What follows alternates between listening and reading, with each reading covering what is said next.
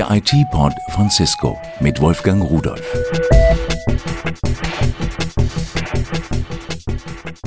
Hallo, liebe Zuhörerinnen, hallo, liebe Zuhörer. Ich begrüße Sie zu einem neuen Podcast, in dem wir die Entwicklung der Internettechnologie näher betrachten wollen und auch erklären wollen. Im Podcast der vergangenen Woche haben wir mit Philipp Bohn von der Firma Berlicon gesprochen. Er ist IT-Analyst und sagte uns zum Thema Unified Communications. Also es ist wichtig, dass UC nicht eine einzelne Technologie ist, wie beispielsweise ein Handy oder ein PC oder so, sondern es ist wirklich eher so ein Prozess oder ein Konzept der Integration von IT und Telekommunikation im Unternehmen. UC wird immer mächtiger. Die Kommunikation ist ein mächtiger Wirtschaftsfaktor geworden und kostet Geld, aber sie bringt auch Geld und spart Geld. Und vor allen Dingen, sie kann die Umwelt schonen helfen. Wo stehen wir eigentlich heute mit der UC, mit der Unified Communication? Michael Ganzer, Vicepräsident von Cisco Europe und Geschäftsführer von Cisco Deutschland, definiert UC als Beginn einer neuen Ära in der Internettechnologie. Heute sind wir an einem spannenden Punkt. Wir sind an einer Kreuzung. Das, was viele heute beschreiben als die zweite Phase des Internets. Die zweite Phase des Internets, die getrieben ist, nicht mehr von Businessverantwortlichen, wie das heute war, sondern getrieben ist von Menschen, getrieben ist von IT-Trends, die von Konsumenten, von Verbrauchern, von Ihnen, vielmehr vielleicht von Ihren Kindern getrieben wird, von Technologien, die eingesetzt werden und die dann Stück für Stück in die Unternehmenswelt kommen.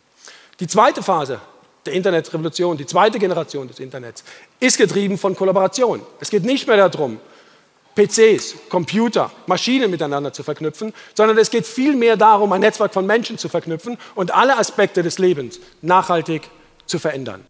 Wenn alle Aspekte unseres Lebens nachhaltig verändert werden, dann bringt das immer Neuigkeiten mit sich. Neuigkeiten bringen Schwierigkeiten eigentlich. Aber ich denke, man muss keine Angst davor haben, denn äh, diese neuen Technologien, die werden auch Vereinfachungen bringen. Dinge zusammenfassen, die heute noch getrennt als Applikationen auf unseren Rechnern laufen. Wir haben eine Verbindung zu Uwe Peter. Er ist in der Geschäftsleitung von Cisco Deutschland verantwortlich für Unified Communication und Rechenzentrumstechnik. Guten Tag, Herr Peter. Schönen guten Tag, Herr Rudolf.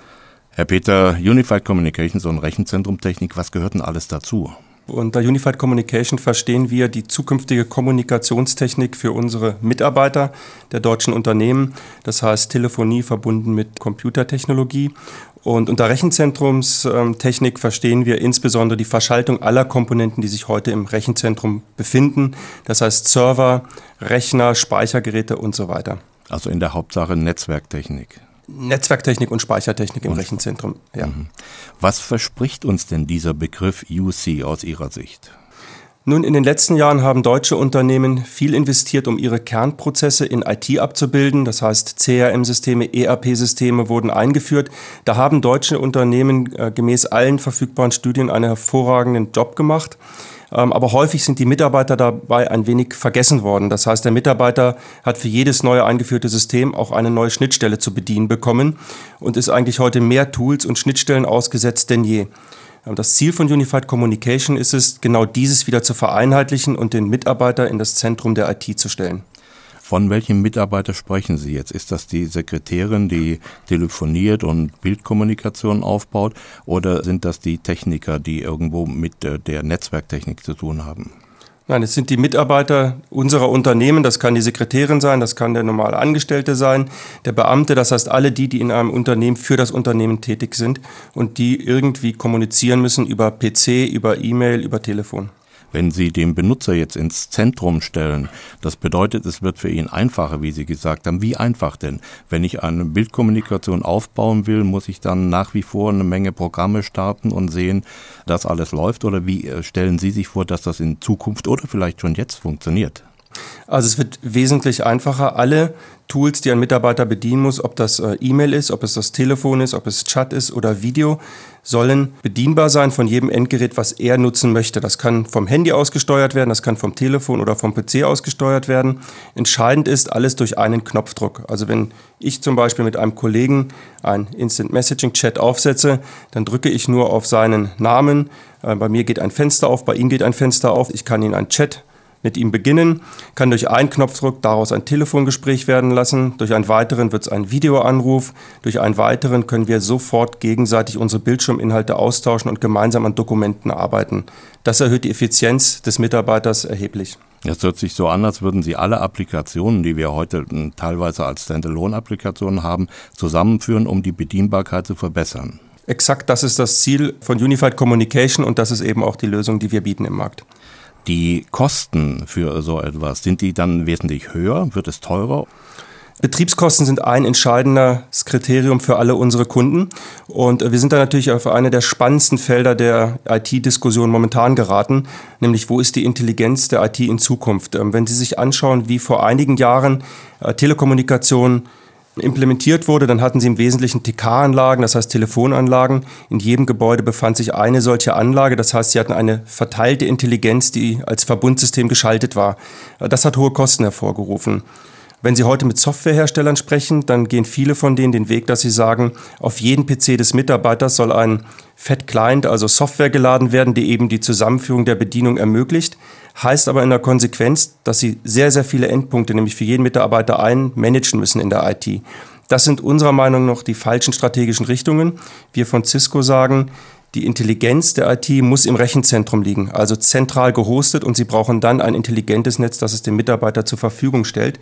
Und dann können Sie beides erreichen. Die Arbeitswelt des Mitarbeiters wird einfacher und effizienter, plus die Betriebskosten werden reduziert.